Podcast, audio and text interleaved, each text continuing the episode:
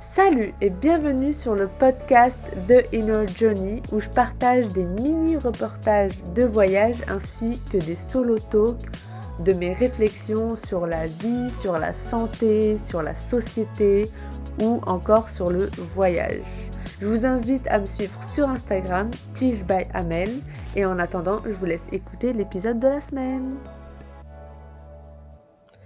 Hello à toutes et bienvenue à Asia que j'ai rencontré, découvert via Instagram et que peut-être un jour j'aurai la chance de rencontrer euh, en France, mais je suis quasiment jamais en France. Bref, en tout cas, welcome euh, Asia. pourquoi pas en Tunisie. ok, Merci à toi. Marhaba. Et euh, ok, Asia, tu vraiment euh, un profil super intéressant et je suis super contente de montrer quel type de chemin, de parcours est possible pour toutes les personnes qui pourront s'identifier à toi. Donc, euh, Asia, je te laisse te présenter et après, on continue avec les questions. Alors, euh, bah, déjà, merci beaucoup euh, à toi, Amel, de m'avoir invité. Je je connaissais pas non plus ton podcast et, je vais m'y intéresser parce que c'est une initiative très différente. parce que, bon, comme tu le sais, moi, je suis beaucoup, enfin, quand tu as pu le voir, je suis beaucoup dans la sphère des livres et, euh, et toi, pas trop. Donc, euh, mais ça reste quand même des choses qui m'intéressent pour, et pour un peu euh, euh élargir mon champ de vision et mes champs d'intérêt. Euh, donc, merci à toi de m'avoir invité. Alors, moi, je m'appelle Asia. Je me présente toujours comme étant algérienne et française et non pas franco-algérienne. c'est très important par rapport à mon identité. je suis bookstagrammeuse et euh, je lis beaucoup en anglais, très peu en français, même si ça change petit à petit. Euh, voilà, je m'intéresse beaucoup euh, à tout ce qui est littérature post-coloniale, entre guillemets. tout ce qui est aussi de la littérature du monde arabe, littérature nord-africaine, littérature africaine, et littérature en fait plus généralement tout ce qui n'est pas vraiment euh, du monde occidental. Très bien. Et pourquoi? Et donc je partage euh, toutes mes lectures, je partage toutes mes lectures et euh, mes et mes opinions sur mon compte Instagram SheReadsOX. Et pourquoi du coup tu t'es tu t'es intéressé à ce genre de lecture et pourquoi tu lis principalement en anglais? C'est pas disponible en français? Alors, euh, pour plusieurs raisons, la lecture en anglais, tout simplement parce que j'ai fait un master, euh, j'ai fait un master anglophone, enfin une licence un master euh, littérature anglophone, et, et j'avais, au, début, je voulais juste m'améliorer, c'était tout simple. Après, j'ai commencé à remarquer au fur et à mesure qu'il y avait beaucoup plus de choix dans les domaines qui m'intéressaient en anglais qu'en français. Et euh, voilà, quand j'ai remarqué qu'il fallait attendre 2-3 ans pour avoir la traduction, ben, je me suis dit euh, à quoi bon attendre? On va directement le lire en anglais.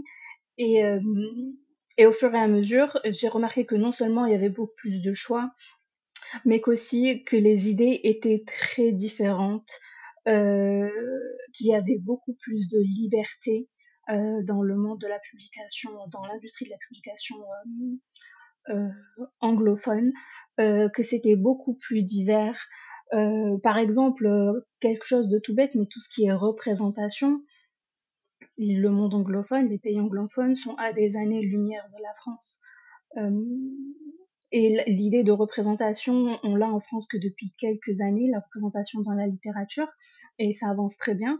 Mais voilà, dans les mondes anglophones, ça fait un petit moment qu'ils sont là, et en fait, c'est pas juste une question de, retard, mais c'est aussi que euh, euh, ils, s'améliorent dans leurs idées. Donc, par exemple, la représentation, qui est un sujet euh, tout simple, ils vont passer de la représentation des, des, personnes de couleur à une meilleure représentation. C'est-à-dire que ils ont le droit à la critique et ils reçoivent les critiques et ils utilisent ces critiques-là pour s'améliorer.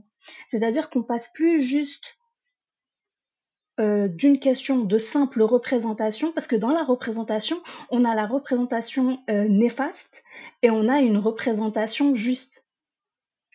Tu vois Et donc, euh, quand on passe, quand on a une liberté de parole et qu'on a le droit de se critiquer de manière constructive, bien sûr, et qu'on accepte ces critiques-là en tant qu'auteur, en tant que maison d'édition, etc., eh bien, on peut très vite s'améliorer. Alors que par exemple en France, ben, on est encore juste dans la représentation, donc en fait on est un peu là à accepter toutes les représentations et un peu à se contenter euh, de, miettes, quoi, enfin du strict minimum.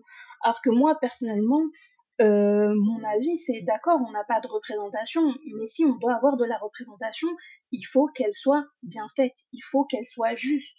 Euh, on peut pas avoir de la représentation si c'est pour avoir de la représentation cliché. En fait, moi personnellement, ça m'intéresse pas. C'était juste un exemple parmi tant d'autres, mais tu vois un peu le, tu vois un peu le gouffre euh, qu'il y a. Et, en fait, une fois que, une fois que t'es lancé dans le monde de la littérature anglophone, et quand je dis anglophone, ça peut être de la littérature écrite en anglais directement ou de la littérature traduite en anglais, euh, tu vois qu'il y a un grand gouffre. Et euh, pour, tout, pour moi, en tout cas, revenir euh, à de, la littérature francophone, c'est vraiment revenir en arrière. Et, et en fait, j'ai pas le temps de revenir en arrière parce que personnellement, je, c'est un point de vue personnel, mais j'ai envie de toujours en apprendre plus et de m'améliorer, d'aller plus en profondeur dans, les, dans certaines idées. Et, et si je repars à la littérature strictement francophone, j'ai l'impression de lire quelque chose un peu euh, d'archaïque et de, de, vraiment euh, primaire. Et ça, ça, me, ça, me, ça me challenge pas dans mes idées. Waouh! Non, mais en plus, euh, moi, je me dis qu'en France, ils sélectionnent quels livres ils vont traduire ou pas, en fonction de, du niveau aussi de la population actuellement, quoi. Exactement, exactement.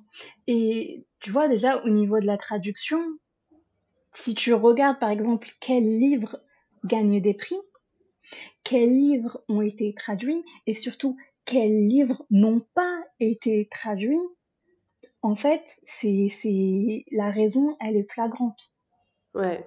C'est que, en tout cas, moi, qui lit beaucoup de littérature euh, nord-africaine arabe, euh, ils vont en, France, il y aura plus tendance à euh, traduire euh, des livres, par exemple, où on va voir des femmes qui sont maltraitées, qui sont opprimées, les mmh. pauvres, les femmes dans le monde arabe, les musulmanes, elles portent le voile, le mari, il a la, la, la violence domestique et tout ça. C'est qui existe, mais comme ça existe aussi sur toute la planète, dans toutes les communautés. Et euh, on va avoir bah, tout, la plupart des livres, je ne veux pas dire tout pour pas généraliser, mais une grande partie des livres euh, qui ont une autre représentation, qui, qui offrent une autre facette, euh, qui ne sont pas traduits. Et enfin, je vais sortir de la traduction, mais un exemple qui je trouve est parlant, c'est le livre Les hirondelles de Kaboul de Yasmina Khadra, donc qui parle des femmes en Afghanistan, les talibans, euh, etc. Enfin, tu vois, l'Afghanistan en ruine, euh, les femmes ne peuvent plus rien faire, etc., etc. C'est un livre qui a été publié donc sous format de, bah, de livre, mais qui a aussi été publié en tant que BD et qui a aussi été adapté cinématographiquement. Mm. Donc, euh, aujourd'hui, en 2023, est-ce que euh, est-ce que c'est un livre? Est-ce que c'est une, une, narration qu'on a besoin de mettre en avant? Ouais, je te comprends totalement. Alors que euh, il y a d'autres il y a d'autres narrations en fait, il y en a beaucoup d'autres, mais celle qu'on répète tout le temps, c'est celle-là. Ouais. Et en fait, flemme, vraiment flemme. Moi personnellement, j'ai pas le temps. Hier, euh, je marchais dans les rues de Tunis et, et, je suis passée devant un cinéma et je me suis dit ah pourquoi pas je, me ferai un film et du coup je vois à la fille à l'affiche euh, les filles d'Olpha donc et je vois je me dis ah intéressant et ensuite je vois euh, je crois, primé au festival euh, de Cannes ou je sais plus quoi. Et je me dis, ah non, red flag, s'il est validé par l'Occident, Exactement, tu vois. peut-être qu'il est en train de... Exactement, ça devient malheureusement des red flags. Ouais. Non, mais c'est génial parce que moi, pe- pendant Ah, les, la dernière année et demie, pardon, j'ai j'ai voyagé pendant un an et demi et à chaque fois que j'allais dans un pays, euh, je lisais le livre d'un auteur euh, local. Et donc, en fait, euh, ça change complètement euh, Mhm. comment ils racontent euh, leur pays euh, que si ça avait été euh, raconté par quelqu'un euh, de l'Occident, quoi. Et il y a beaucoup plus d'amour parfois et beaucoup plus euh, Ex- de joie. Bah oui, parce que en fait, euh, c'est aussi leur vie. Leur vie, c'est pas que euh, de, la misère, de la misère, de la misère. Mais sauf que nous, enfin en tout cas en Occident, les livres qu'on choisit, parmi tout ce qui est publié dans un certain pays, ben, ça va être que le pourcentage de livres où bah, les personnages sont opprimés, vivent une vie euh, de, de pauvreté, euh, euh, de violence domestique, etc.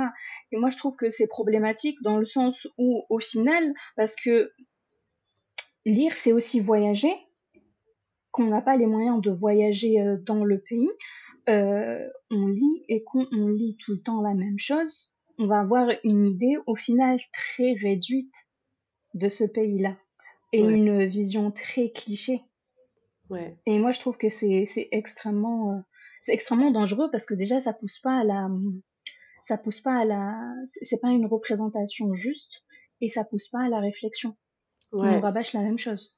Malheureusement, heu, en France, heu, l'anglais, il est limité et moi, je le dis souvent, c'est que si on veut, heu, grandir à l'intérieur de nous, il faut soit voyager, soit avoir des amis d'autres cultures, soit, heu, lire des livres, heu, Mhm. d'autres pays et d'autres mindsets. Exactement. En fait, il faut créer de la que sinon, en France, on reste très, euh, faut créer de là. de la confrection, enfin, de la friction, pardon, à l'intérieur de soi. Oui, oui, oui, oui.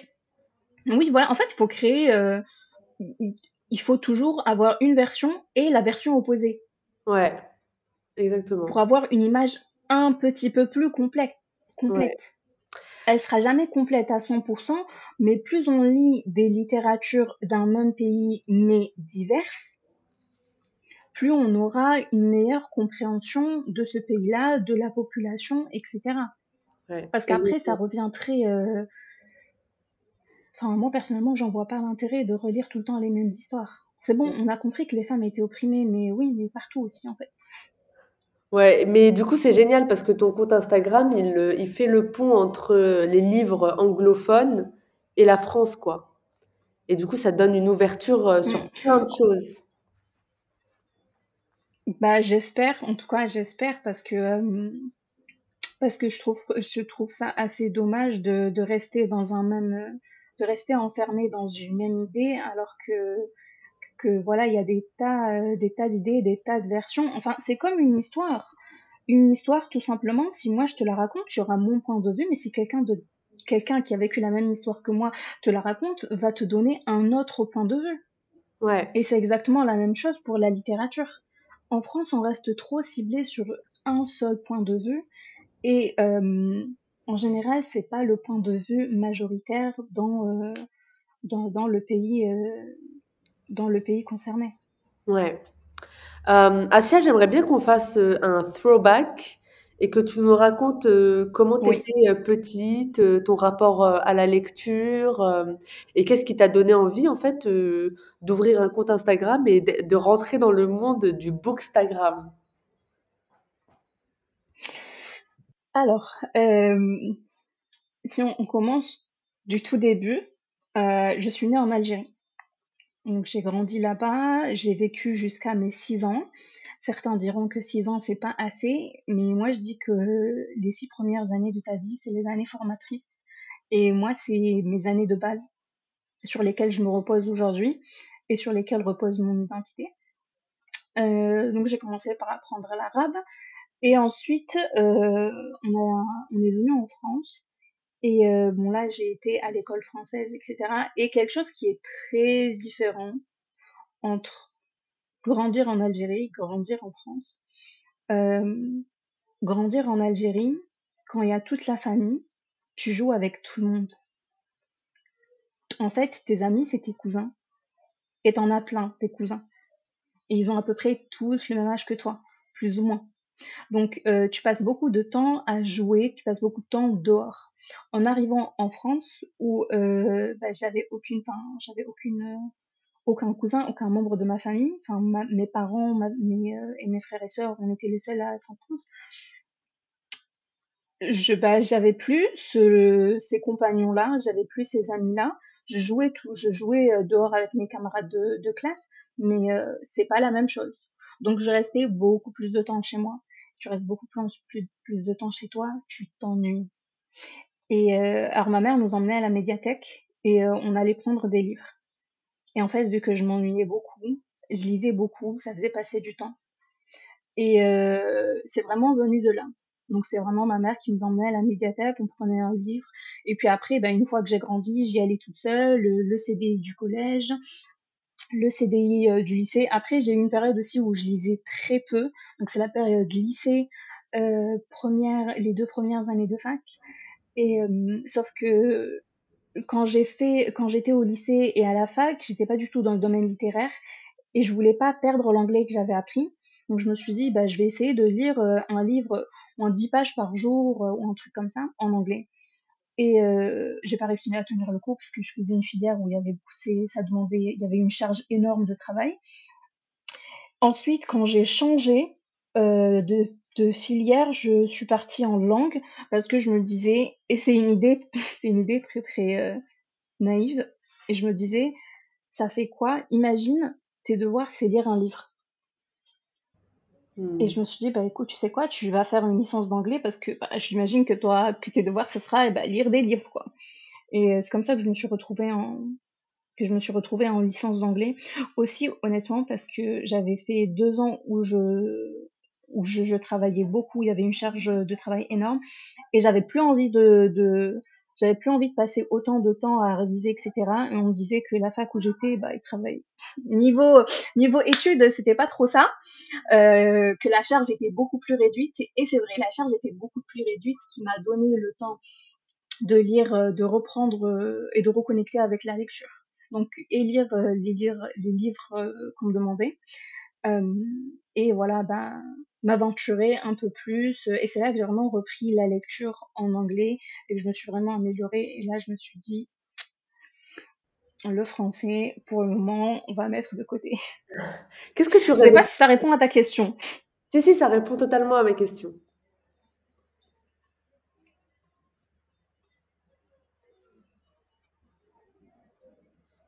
Allô?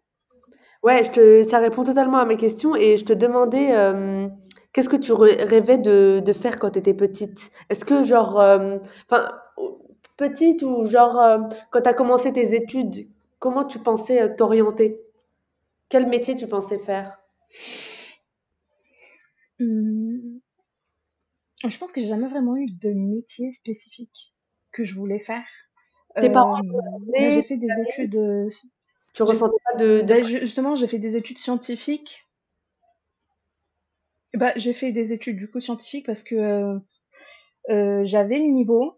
Et euh, bon, tu connais hein, les familles nord-africaines, faut être soit médecin, soit ingénieur, soit je sais pas quoi, soit avocat, un truc comme ça.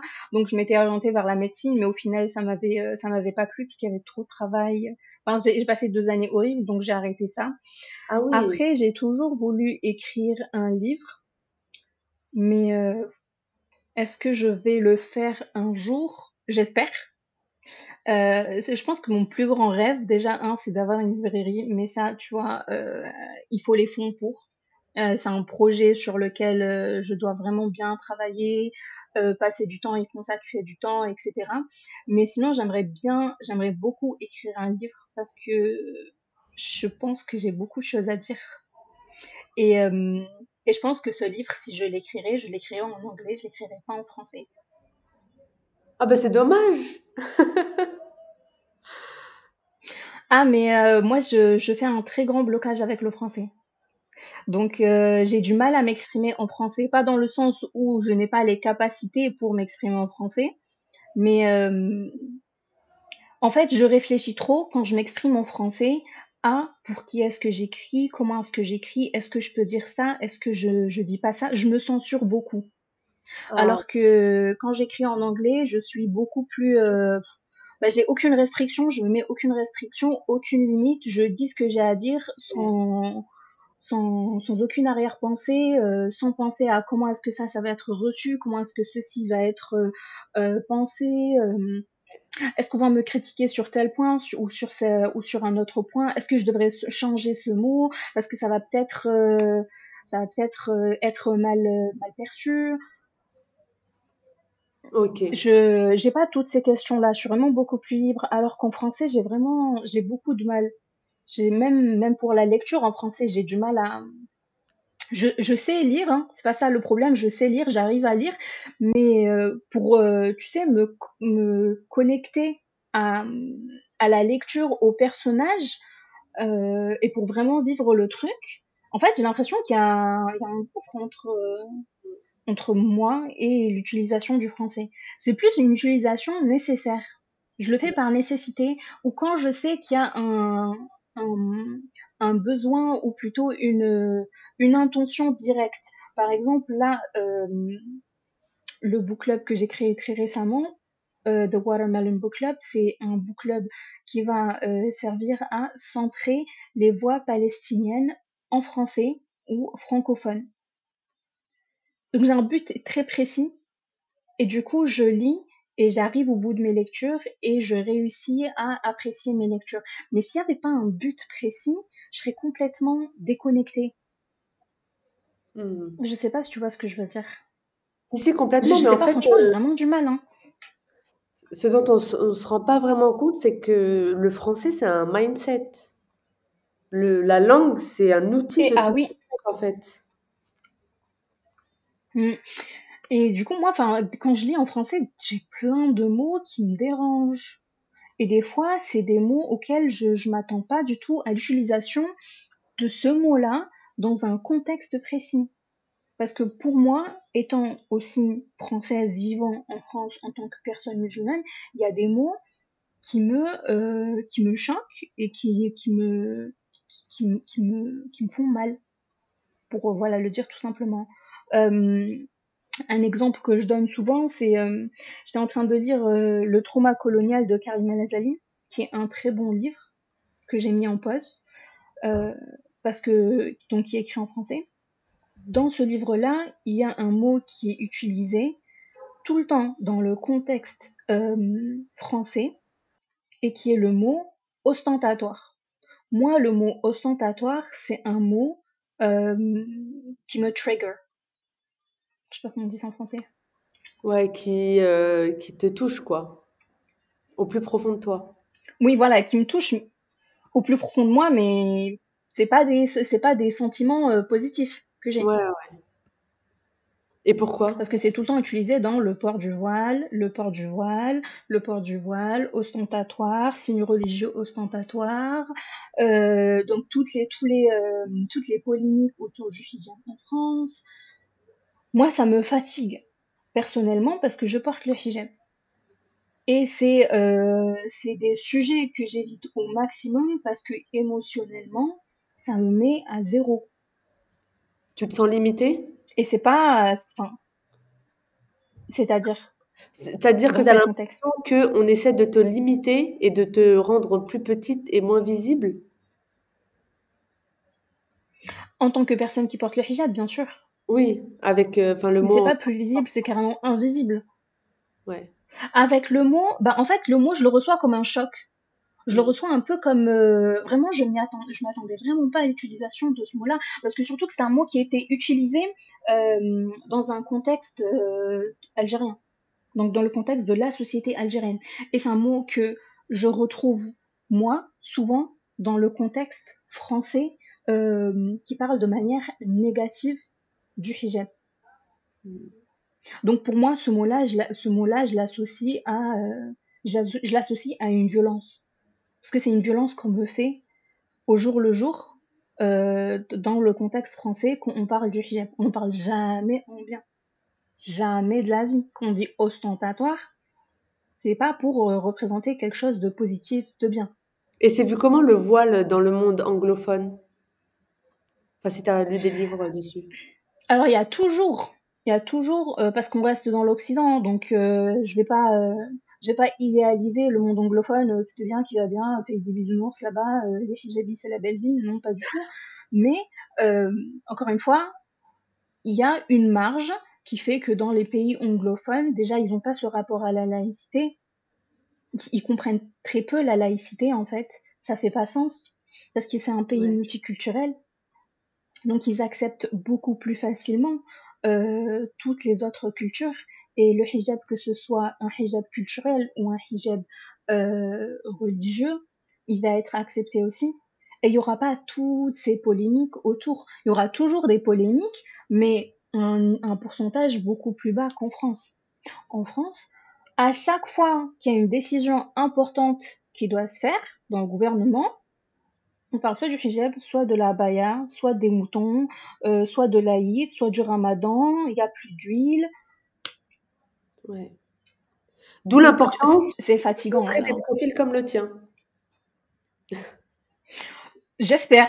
c'était pas, en vrai, c'était pas mon but premier parce que moi j'ai créé ce compte vraiment euh, parce que j'avais envie de, de, de partager mes avis sur mes lectures, mes progressions, euh, et puis aussi de connecter avec d'autres personnes, d'avoir des recommandations littéraires parce que moi autour de moi il y a personne qui lit donc j'ai un peu de mal à aller demander euh, autour de moi euh, quel, quel livre est-ce que tu me conseillerais? Et euh, pour aller après dans des livres dans des librairies acheter un livre plus ou moins au hasard euh, c'était- j'étais pas trop fan de l'idée et je préférais surtout connecter avec des lecteurs, avoir leur avis et vraiment étendre mon champ de vision. Et pour le coup, je l'ai je l'ai réalisé euh, au bout, je crois, d'un an, un peu moins que la sphère francophone, c'était pas du tout ce qui m'intéressait parce que j'avais, je suivais des bookstagrammeurs euh, français et, euh, et en fait, je me suis rendu compte que ce que je voulais lire, c'était pas du tout ce qu'ils lisaient et ce qu'ils mettaient en avant dans leur, euh, sur leur plateforme. Et, euh, et en fait, à chaque fois que, que je tombais sur un livre anglais et que j'allais sur le compte de la personne, mais je voyais des conseils, des recommandations littéraires, mais j'étais en mode waouh, donc il y a tout ça et je suis pas au courant. Hmm. Et est-ce que euh, est-ce que tu as eu des doutes? Est-ce que tu as eu des peurs avant de créer ton compte Instagram et du coup de partager euh, ta voix et ce que tu penses? Avant de créer mon compte Instagram, non, vraiment, j'en avais aucune. Je me souviens très bien du jour où j'ai créé mon compte Instagram. Donc, j'ai un compte euh, perso. Et sauf qu'avant, il y a très longtemps, parce que moi j'ai créé mon, compte Instagram il y a très très longtemps, euh, sur Instagram, il n'y avait pas la mise à jour où on pouvait avoir plusieurs comptes. On pouvait se, con- se connecter à plusieurs comptes en même temps sans avoir à se déconnecter d'un compte, etc. Et dès euh, qu'ils ont mis cette mise à jour-là, on pouvait créer un autre compte sans avoir à se déconnecter. Et c'est là je me suis dit, je vais créer un compte spécialement que pour les livres, où je pourrais parler en toute liberté euh, des livres que je lis. T'as jamais eu peur des retours Donc négatifs vraiment, il n'y avait eu aucune peur. ou du regard des autres? Mais en fait, Ou si tu as des conseils? Bookstagram avant, c'était pas la même chose qu'aujourd'hui. Ouais. Mais en fait, Bookstagram avant, c'était pas la même chose qu'aujourd'hui. C'était vraiment, c'était pas quelque chose qui existait vraiment. C'était vraiment tout petit. C'était une très très très petite niche, encore plus petite que, ce qu'elle est aujourd'hui. Alors que sachant qu'aujourd'hui, Bookstagram, c'est toujours une niche. Euh, et donc en fait, euh, c'est si je peux le dire comme ça, la communauté avait besoin de plus de, de bookstagrammeurs. Donc il y avait vraiment pas ce, vraiment pas ce côté de, de retour négatif, etc. Parce que même avant, très peu de gens postaient leurs avis. C'était vraiment que leur progression, les livres, c'était très esthétique, euh, euh, juste pour suivre la progression, pour faire des hauls ou des trucs comme ça. C'est euh, vraiment après, petit à petit, que la communauté a commencé à se construire, qu'il y a eu de plus en plus d'avis négatifs. Euh, après, est-ce que j'ai eu, de toute façon, tu vois, enfin, au cours de, au cours des années, est-ce que j'ai eu peur des retours négatifs? Euh, ben, j'ai jamais eu cette peur-là parce que je suis dans, parce que j'étais dans le monde anglophone et dans le monde anglophone, euh, la parole est beaucoup plus libérée. Donc les avis négatifs, euh, je le savais pas à l'époque, hein, mais euh, les avis négatifs étaient largement acceptés et étaient fortement, enfin, étaient je dirais pas fortement recommandé, mais c'était pas quelque chose à bannir. C'était justement super intéressant d'avoir des avis négatifs du moment qu'il soit euh, bien construit euh, dans la politesse, etc. Mais euh, voilà, des fois, enfin moi, quand je lis un avis négatif sur un livre que j'ai lu et que j'ai adoré, je me dis ah tiens, c'est un élément que j'avais pas remarqué. Et par exemple, c'est vrai que moi, des fois, de mon point de vue francophone, ben, il y a des choses que je vois pas. Parce que, voilà, comme tu, disais, tu sais, le monde francophone, c'est toute une mentalité, mmh. toute une manière de voir les choses. Donc, des fois, il y a des choses qui sont vraiment problématiques mais que à nos yeux de français, on voit pas. Et quand je lis un avis négatif d'une personne qui est américaine, sud-africaine ou peu importe, je me dis tiens, c'est vrai que ce point-là est assez problématique. C'est bizarre que je l'ai pas vu passer. Et petit à petit, en lisant des avis négatifs sur des livres que j'ai peut-être beaucoup aimés, je me rends compte que euh, il y avait plein de plein de points problématiques et surtout ça m'aide dans mes prochaines lectures à moi-même voir ces points-là. Ouais. Donc j'ai jamais vraiment eu peur des, avis négatifs parce que c'est quelque chose d'assez répandu. Par contre, dans le monde francophone, les avis négatifs, c'est chaud. Les avis négatifs dans le monde francophone, c'est très très chaud. Et je dis ça parce que j'ai vraiment eu une, une, expérience traumatisante par rapport à un livre euh, que j'ai euh, que j'ai chroniqué euh, et qui me paraissait assez problématique sur certains points et j'ai eu un backlash de malade. Hmm. Donc là, je t'avoue qu'à partir de ce moment-là, je me suis dit, c'est quelque chose qui m'a vraiment... J'étais déterminée, le bookstagram francophone, c'est fini en fait. Je remets plus les pieds dans ce truc, parce que moi, je suis pas là pour souffrir en fait. Je suis là pour lire des livres, je suis là pour partager mon avis, qu'il soit positif ou négatif. Euh, euh, je fais beaucoup de, je reçois beaucoup de, de SP et toujours, des fois, c'est moi qui les demande et quand je les demande, je dis tout le temps que j'aurai un avis honnête. Donc, si j'ai aimé le dire, je vais le dire. S'il y a des points que j'ai pas aimé, SP, pardon, c'est des services presse. Donc, ah c'est des copies euh, que c'est un livre que la maison d'édition envoie en échange d'une d'une chronique. Mais voilà, moi je précise toujours que ça sera un avis honnête et euh, donc ça veut dire que si je vais aimer, je vais le dire. Si je vais pas aimer, je vais le dire. Et après, c'est à la maison de, des éditions. Bah, S'ils veulent pas me l'envoyer, ils ne m'envoient pas, il n'y a pas de souci. Hein. J'irai soit me, j'irai me le procurer moi-même et je le lirai quand même si c'est un livre qui m'intéresse. Euh, et, euh, et voilà. Et c'est à ce moment-là, je me suis dit, je, m'étais dit, le, le Instagram francophone, en fait, c'est fini. Euh, parce que si les gens ne sont pas prêts à accepter des, des critiques euh, qui sont faites de manière constructive, qu'elles soient positives ou négatives, euh, en fait, moi, je suis pas là, je suis pas là pour me prendre, pour me prendre la vague. Ouais, je comprends. Après, moi, je trouve ça un peu dommage. Et j'ai fait une très, très, très grande pause. Je trouve ça dommage parce que je me dis que tu serais un super pont entre, entre les Français qui ont envie d'évoluer et de faire évoluer leur mindset et le monde anglophone, parce que tout le monde ne parle pas anglais en France. Donc, mais bon, eh après, tout le monde ne parle pas anglais en France. Après, après, ça change un petit peu, hein. Ça change. Enfin, moi, je, ça, c'est une expérience de peut-être il y a, c'est en 2021. Euh, si je, euh, ouais, je disais que c'était une expérience que j'ai vécue en 2021, en 2024 maintenant. Euh, je, je, pense que ça a un peu changé parce que je suis, je suis, euh, il y a pas très longtemps, mais j'ai reconnecté un peu avec le Boostagram francophone. Et, euh, et je vois que ça a pas mal changé, même si c'est en France, ça change très doucement, mais sûrement, mais très beaucoup trop doucement à mon goût. Euh, mais l'important, c'est que ça change. On va prendre le positif, on va rester positif. Euh, donc euh, oui, j'ai reconnecté avec pas mal de, avec pas mal de Français et de francophones et qui partagent un petit peu la même vision que moi dans le sens où euh, on peut s'exprimer surtout qu'on a un avis positif ou négatif, qu'on est là pour euh, avoir un débat, qu'on peut très bien avoir un débat sur certains points sur lesquels on peut avoir des débats parce qu'il y a des débats qui n'ont pas lieu d'être. Euh, et, et, et, j'ai remarqué justement que parmi les francophones qui me suivent, en fait, beaucoup sont ont un niveau euh, important en anglais. Ouais. Donc c'est, c'est, je pense que je pense que l'anglais et la, vision du monde anglophone. Et quand je dis la vision du monde anglophone, c'est que surtout dans le monde littéraire anglophone, il y a beaucoup de personnes de, de couleur qui sont publiées et euh, qui disent ce qu'elles ont à dire euh, de manière euh, en toute liberté. Et c'est ça en fait qui contribue à cette vision différente. Hein. parce que en toute honnêteté, je pense que ça va pas être les, les Britanniques blancs qui votent, qui votent, qui sont d'extrême droite, qui vont qui vont élargir et permettre l'amélioration de la mentalité anglophone.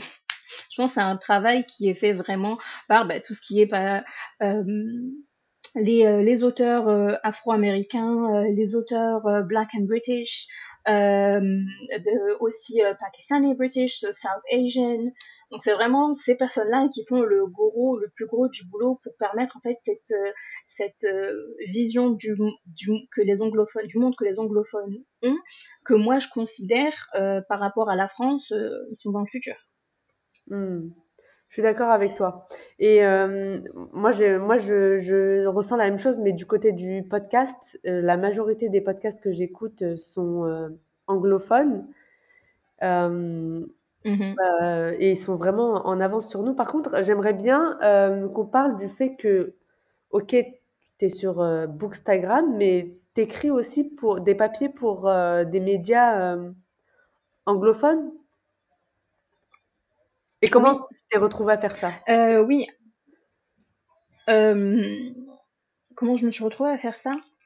Ouais, les opportunités. Il y avait un livre que je voulais. Ouais, il y a un livre que je voulais, euh, dont je parle tout le temps et que je conseille tout le temps, c'est When We Were Arabs de Massoud Hayoun.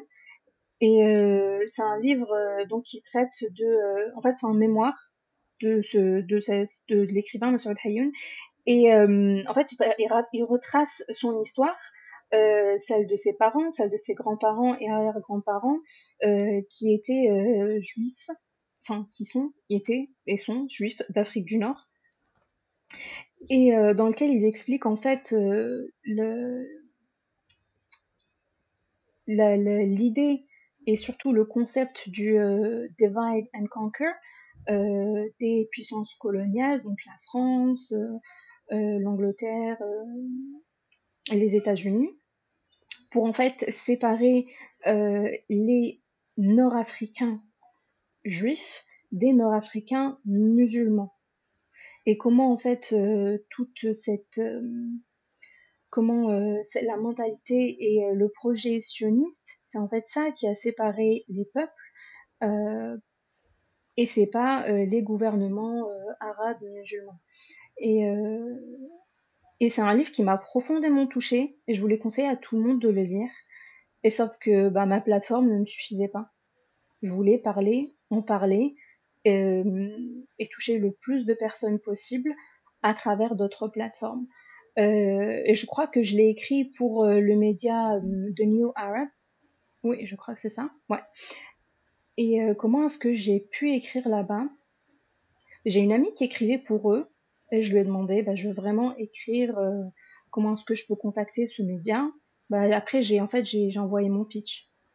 Je, je leur ai écrit un mail pour dire je pense que c'est un livre qui intéresserait beaucoup euh, votre plateforme. Ça rentre dans le, dans le thème entre guillemets. Euh, ça peut apporter beaucoup et ça explique surtout tel et tel tel et tel point euh, de manière euh, très euh, de manière très précise et j'aimerais beaucoup bah, voilà écrire une chronique sur ce livre là que j'ai reçu de la part de la maison d'édition. J'ai aussi déjà publié ma aussi déjà publié ma chronique sur mon compte voilà vous pouvez aller la lire etc et voilà si le livre vous intéresse je, bah, ça sera un plaisir pour moi d'écrire une chronique élaborée pour votre pour votre média et et ça les a intéressés c'est intéressant, Asia, parce que je vois que, que tu as vachement confiance en toi et, et en ce que tu, en, en, la valeur que tu provides, que tu donnes. Donc, t'oses, en fait, euh, you put yourself out there. Genre, tu, tu te mets à oui. risque, t'as pas spécialement peur du rejet. Et, et d'où elle te vient toute cette confiance en toi? D'où ça te vient?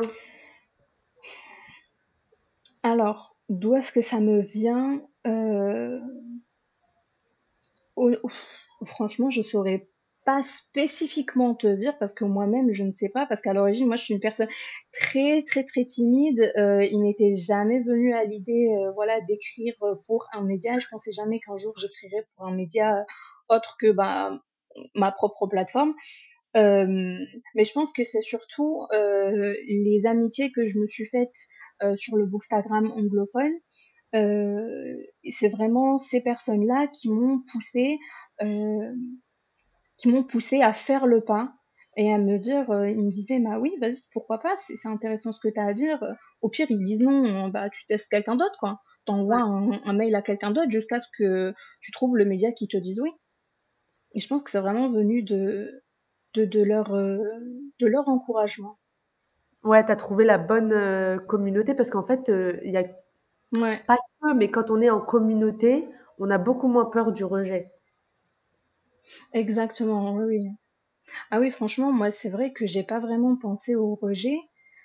Genre là, quand tu me dis rejet, j'ai aucun, j'ai aucun, j'ai aucune scène de ma vie euh, dans ce dans ce domaine-là qui me revient en tête. Alors que j'ai eu beaucoup de rejets, euh, mais, euh, Mais voilà j'ai eu des rejets, bah ok. voilà.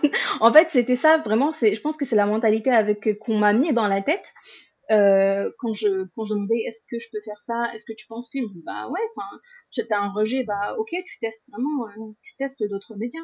Est-ce que ton père, il était Donc en fait, je, euh, je partais déjà avec le fait que euh, je vais sûrement avoir des rejets. Ah ok. Est-ce que ton père, il, il t'encourageait quand tu étais petite? Alors mon père, no comment. Ah. ouais, non, c'est vraiment trop compliqué. euh, c'est pas une, euh, c'est pas une par- partie de ma vie que je que je vais exposer. Ah ok, pas de souci. Euh, parce que généralement, en fait, la confiance en soi, elle peut venir euh, du, du père euh, qui, qui l'a donné. Mais ok, je respecte. Alors moi, ce serait pour le coup, ce serait plutôt pour la confiance en soi, ce serait plutôt pour ma mère. Je sais qu'elle me disait, et ça, c'était pas vraiment dans le domaine euh, du Bookstagram, hein, c'était quand j'étais au lycée, hein, et que, que j'étais en S et que j'avais peur d'avoir une mauvaise note et que je voulais sécher pour pas aller en cours, parce que j'avais pas envie d'avoir un 0 ou un 3 ou un 2. Et ma mère, elle me disait toujours, bah, il faut pas que tu t'enfuis. C'est pas grave, tu assumes, t'as une mauvaise note, t'as une mauvaise note. Mais au moins, t'y vas. Enfin, ça sert à rien de t'enfuir. Tu vas jamais réussir dans la vie si euh, tu t'enfuis au moindre petit problème. Et ça, c'est quelque chose que je garde toujours aujourd'hui dans ma tête quand je stresse pour tout et n'importe quoi. Vraiment pour tout et n'importe quoi parce que je stresse étant une personne assez introvertie et timide. Je stresse beaucoup pour euh, bah, des choses que je n'ai pas l'habitude de faire. Et je, du coup, je me dis tout le temps, au pire, c'est pas grave. Ce qui arrivera, ce qui arrivera. Je me tape la honte, bah, je me tape la honte. Euh, dans cinq ans, ça me fera un bon souvenir où je rigolerai. Ouais. Mais euh, voilà quoi. C'est le pire qui puisse arriver. Ouais, bah c'est génial. Ben super euh, ta maman. super. Merci Et maman. euh, ok, génial. En fait, je t'ai posé toutes mes questions. Et donc, la dernière question généralement aux invités, c'est euh, quels sont tes projets et comment les gens peuvent euh, ben, venir voir ton travail et, et s'inspirer de toi et Euh, ouais, découvrir des choses à toi. alors, euh, alors moi déjà je suis sur euh, Instagram. C'est là vraiment où je suis euh, la plus présente, donc sur le compte She Reads OX. Ne me demandez pas ce que ça veut dire, ça veut rien dire. C'est juste que je trouvais pas de, je trouvais pas de, de, de pseudo libre, donc j'ai rajouté OX et le pseudo était libre.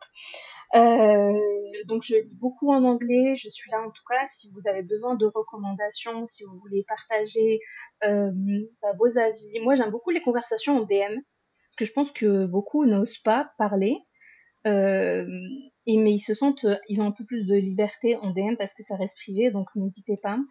Euh, Est-ce que j'ai des projets pour cette année?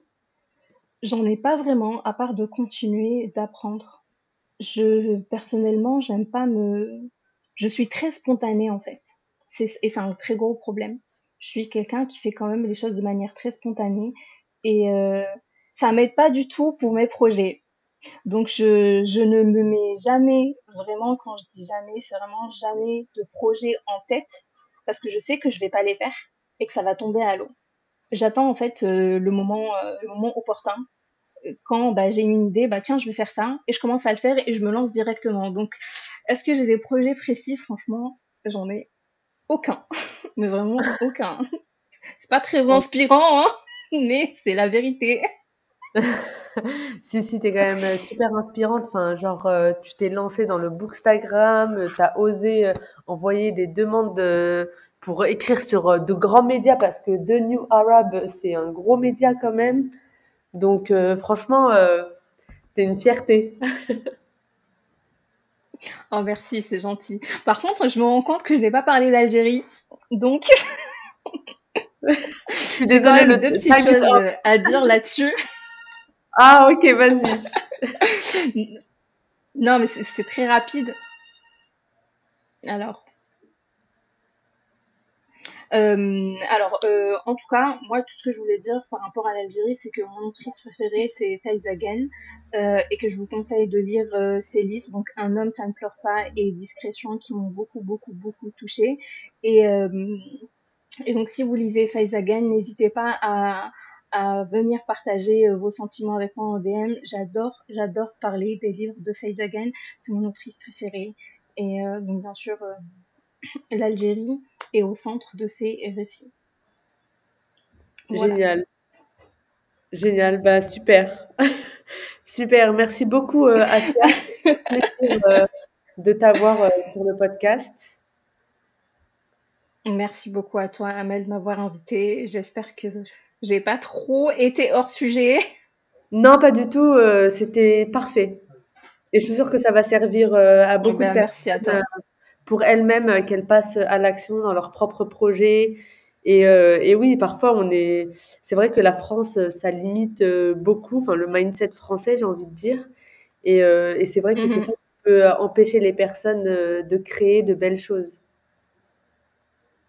Exactement. Moi, je pense que en fait, aujourd'hui, on a les réseaux sociaux et c'est un moyen euh, très simple et plutôt plutôt gratuit, hein, parce que bon, il y a quand même euh, un abonnement téléphonique et internet à payer, mais c'est un moyen qui reste assez convenable pour aller voir en dehors de notre petit cocon et vraiment d'explorer euh, tout ce qu'on peut tout, tout ce qu'on peut pas avoir euh, en vrai devant nous parce que bah voilà voyager ça nous coûte trop cher euh, on n'a pas tout le temps les moyens. De, de toute façon même si on est même si on a les moyens de voyager on peut pas voyager euh, tous les jours de toute l'année. Voilà quoi. Donc les réseaux sociaux c'est vraiment le moyen d'étendre notre champ de vision. Voilà. Ben sur ces belles paroles merci Asia. Merci Amel. À bientôt. Merci, à bientôt toi aussi.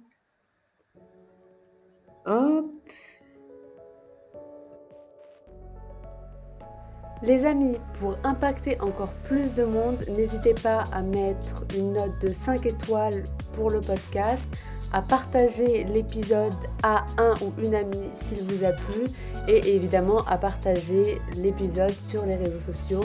J'ai vraiment envie que le podcast grandisse et qu'il impacte un maximum de personnes.